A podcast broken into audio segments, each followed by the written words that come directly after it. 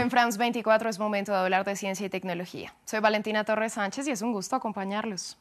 En esta ocasión iniciamos hablando de la Estación Espacial Internacional porque tras más de 20 años de cooperación entre Estados Unidos y Rusia, Moscú informó que se retirará del proyecto en 2024.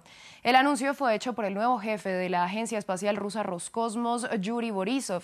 La intención es que en ese momento Rusia empiece a construir su propia estación orbital. Cosmonautas rusos a bordo de la Estación Espacial Internacional, una realidad desde hace más de 20 años. Pero pronto la imagen pertenecerá al pasado. Es lo que anunció el nuevo jefe de la Agencia Espacial Rusa durante una conversación con Vladimir Putin en el Kremlin. Sin duda cumpliremos todas nuestras obligaciones con nuestros socios, pero la decisión de dejar la estación después de 2024 está tomada. La NASA asegura que no ha sido notificada oficialmente de la retirada de Rusia después de 2024.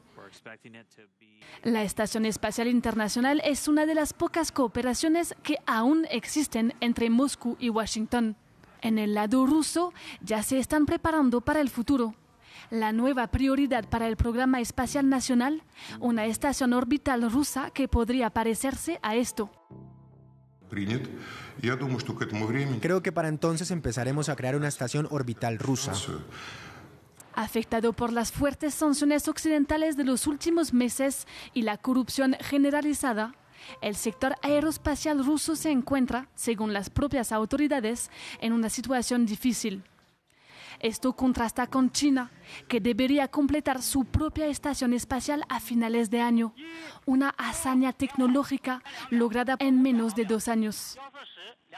El final de esta cooperación se anuncia en medio de la guerra en Ucrania, lo que ha generado varias rondas de sanciones internacionales contra Rusia.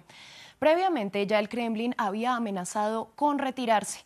No obstante que esta decisión llegue con el nuevo jefe de Roscosmos y sea anunciada desde ya para 2024, hace pensar que ahora sí se convertirá en realidad. En France 24 conversamos con Raúl Joya Olarte, ingeniero mecánico con especialización en astronomía, quien nos explicó cómo esta retirada puede ser considerada una pérdida a nivel científico. Dentro del ámbito y trabajo de lo que son astronautas o cosmonautas, existe una gran cordialidad y una hermandad y un trabajo en equipo. Los equipos de ingeniería de ambos países y de la Estación Espacial Internacional, mencionando Japón y Europa, todos ellos, siempre están trabajando y lógicamente están siendo afectados por estos, eh, estos líos de, índole político. Entonces, sí es una gran pérdida para el desarrollo y la investigación. Los mismos eh, todos los seres que están investigando en, ese, en esta Estación Espacial Internacional están perdiendo un gran aliado. La Estación Espacial Internacional fue diseñada para ser interdependiente. Esto significa que los módulos estadounidenses, al menos por el momento, no pueden funcionar sin los rusos. La estación tiene un segmento ruso que se encarga de los sistemas de propulsión y un segmento estadounidense que se encarga de la electricidad y los sistemas de soporte vital, por lo que hay una clara interdependencia. La instalación está en la órbita baja, pesa unas 500 toneladas, le da una vuelta a la Tierra cada 90 minutos y requiere una propulsión determinada para mantenerse a unos 4 400 kilómetros de altura.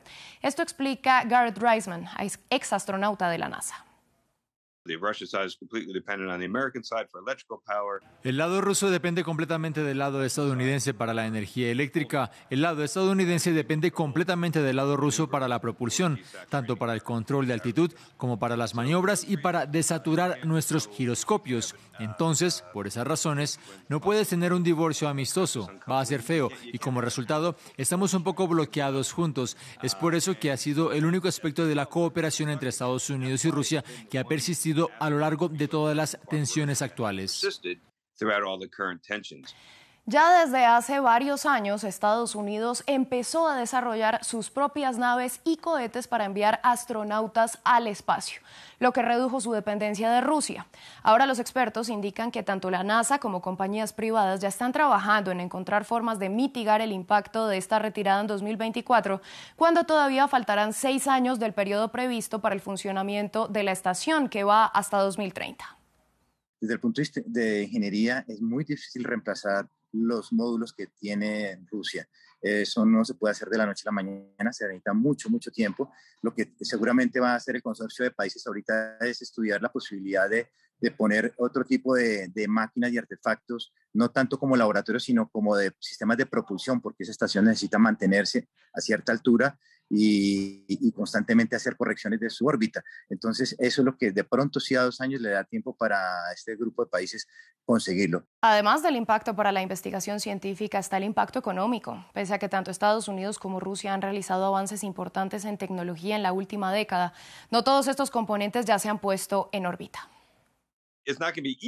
Uh, no va a ser fácil ni barato reemplazar toda la capacidad rusa con capacidad estadounidense en solo dos años, pero sí creo que es posible. Creo que es algo que deberíamos haber estado haciendo desde el momento en que cruzaron la frontera hacia Ucrania. Creo que deberíamos haberlo visto venir y creo que ha habido algún esfuerzo, pero, de nuevo, ha sido a un nivel bajo y entre bastidores para evitar antagonizar con los rusos e interrumpir esta asociación. Pero creo que ahora es el momento de hacerlo con prisa.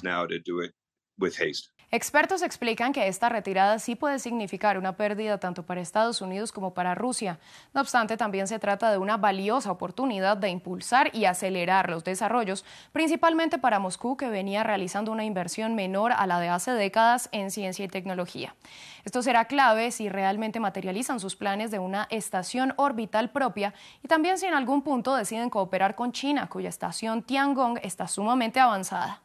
Así llegamos al final de este espacio. Les agradecemos su sintonía. Continúen con nosotros en France 24 y France24.com.